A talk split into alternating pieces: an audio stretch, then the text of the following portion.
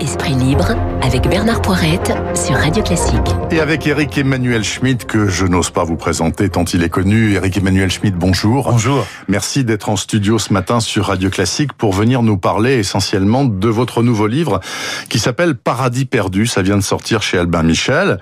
C'est un gros livre. C'est un gros livre qui fait plus de 500 pages. C'est le premier d'une saga, je vais dire, de huit tomes qui entend raconter tout simplement euh, l'histoire de l'humanité. D'ailleurs, le sous-titre euh, de ce paradis perdu, c'est la traversée des temps. Donc ça veut bien dire ce que ça veut dire. Alors, on va voir ce qu'il y a dans, dans le livre. Mais d'abord, je voudrais comprendre comment un écrivain tel que vous, qui avait beaucoup euh, d'ouvrages déjà derrière vous, en est venu à imaginer de se lancer dans cette opération qui est, me semble-t-il, l'opération d'une vie. Tellement c'est ambitieux. Qu'est-ce qui vous a pris? Et quand? Eh ben, l'idée, elle m'est venue lorsque j'avais 25 ans. Mais à 25 ans, j'étais incapable de réaliser cette idée. Euh, j'étais un, je sortais de l'école normale supérieure, j'étais un jeune agrégé de philo, j'enseignais à la, à la, faculté, à l'université, et euh, j'ai eu cette idée de, de, ce personnage, Noam, Noam, dont on va reparler. Voilà, qui traverserait les temps, euh, qui nous raconterait euh, les grandes mutations de l'humanité, dont il est non seulement témoin mais acteur la plupart du temps, et euh, ce personnage habité par, par par un double désir.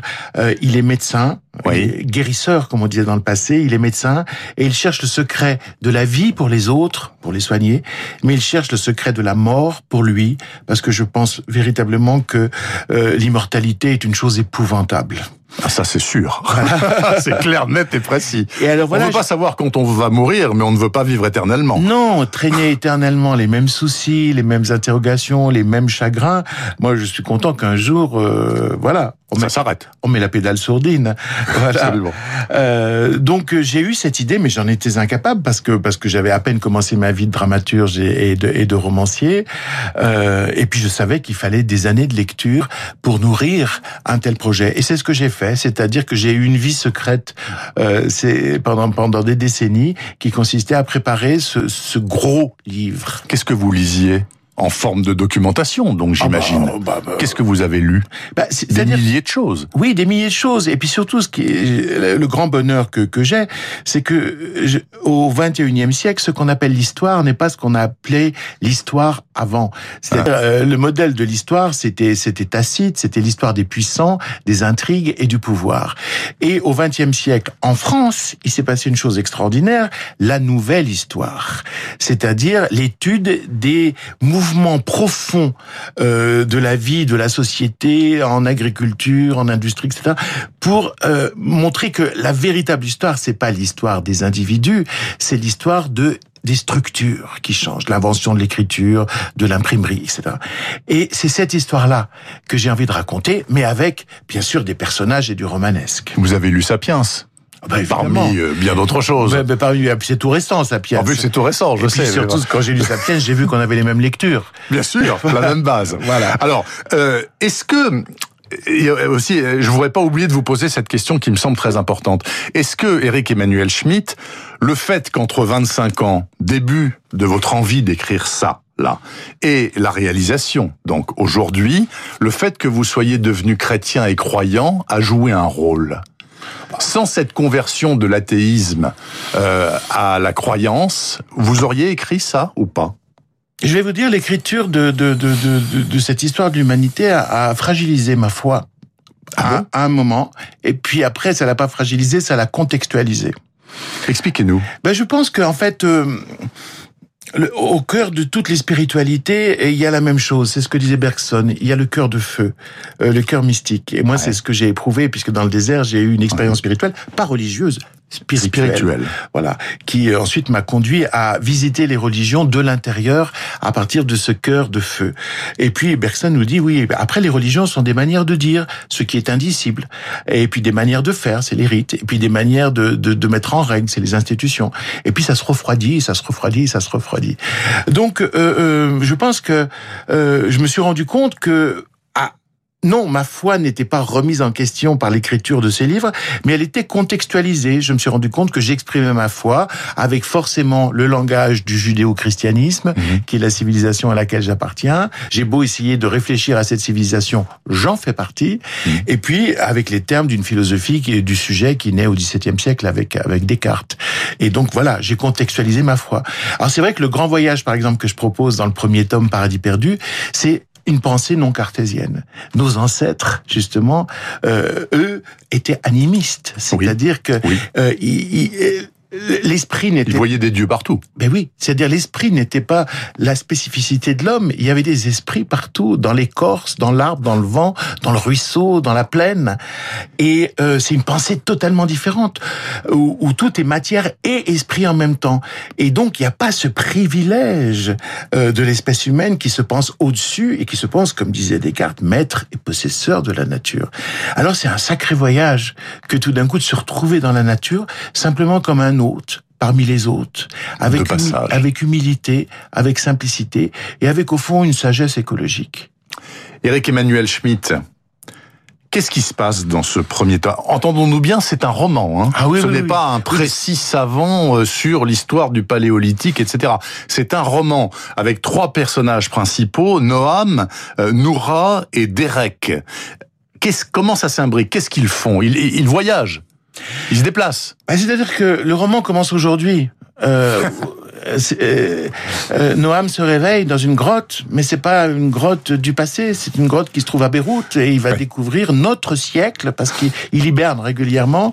Il découvre notre siècle et il découvre l'angoisse qui a saisi notre époque parce que nous vivons un, un temps unique où l'homme prend pour la première fois dans son histoire conscience qu'il est peut-être allé trop loin dans l'hominisation hmm. de la nature, qu'il a peut-être détruit la nature et rendu impossible sa survie même euh, sur Terre.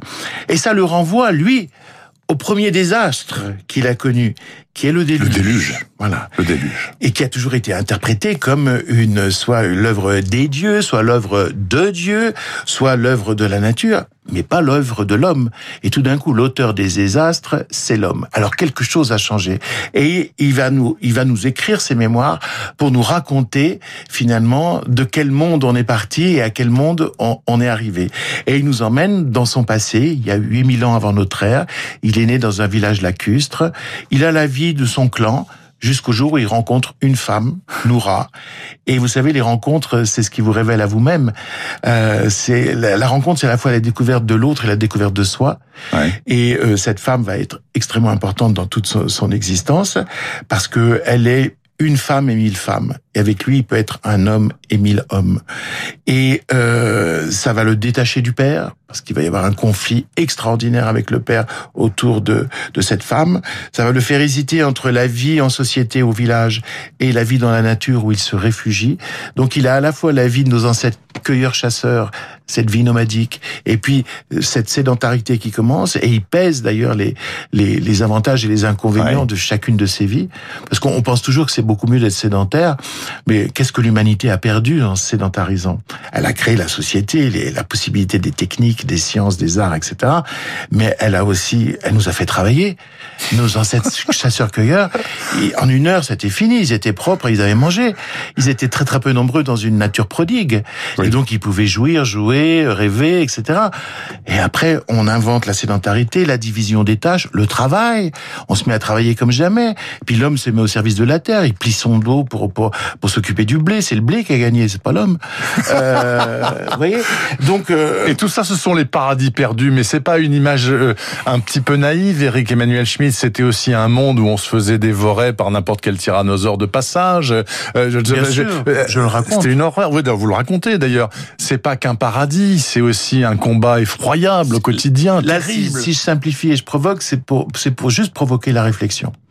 D'accord. C'est pas pour provoquer le scandale, mais la réflexion. Non, non, non. C'est-à-dire que euh, est-ce qu'on a fait une bonne affaire euh, en, en, en, en, se liant autant les uns les aux, aux autres et en créant une telle dépendance? Ces derniers temps, et en grimpant l'échelle de, de l'évolution, comme on l'appelle. Exactement. Est-ce qu'un progrès est toujours un progrès?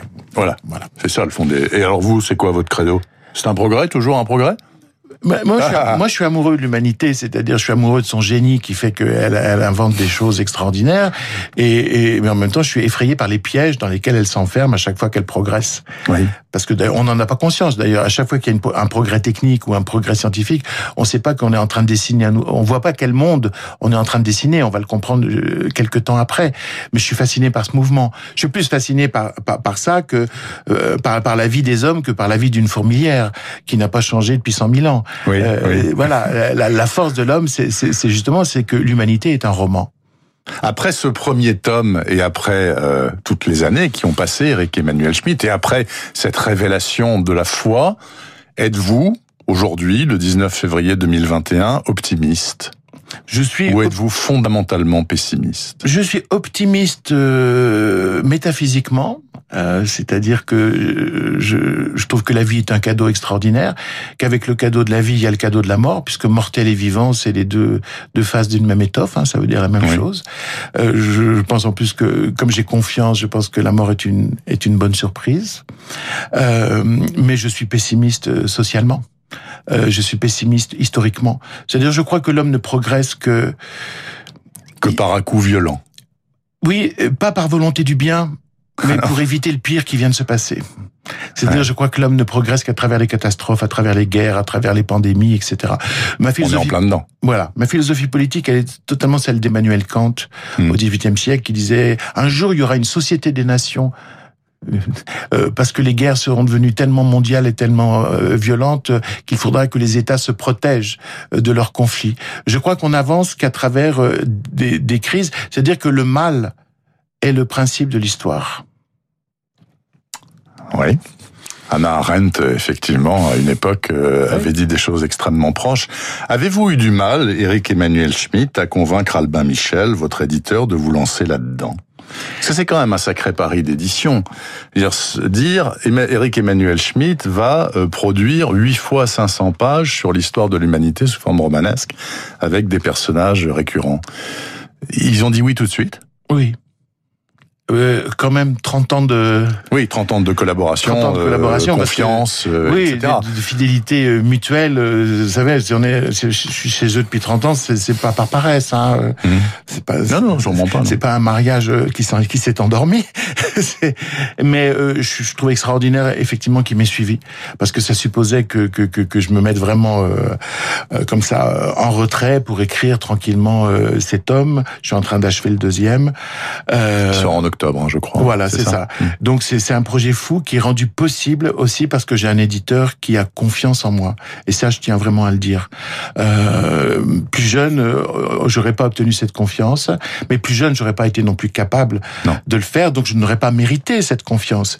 Euh, voilà, toute ma vie, j'ai.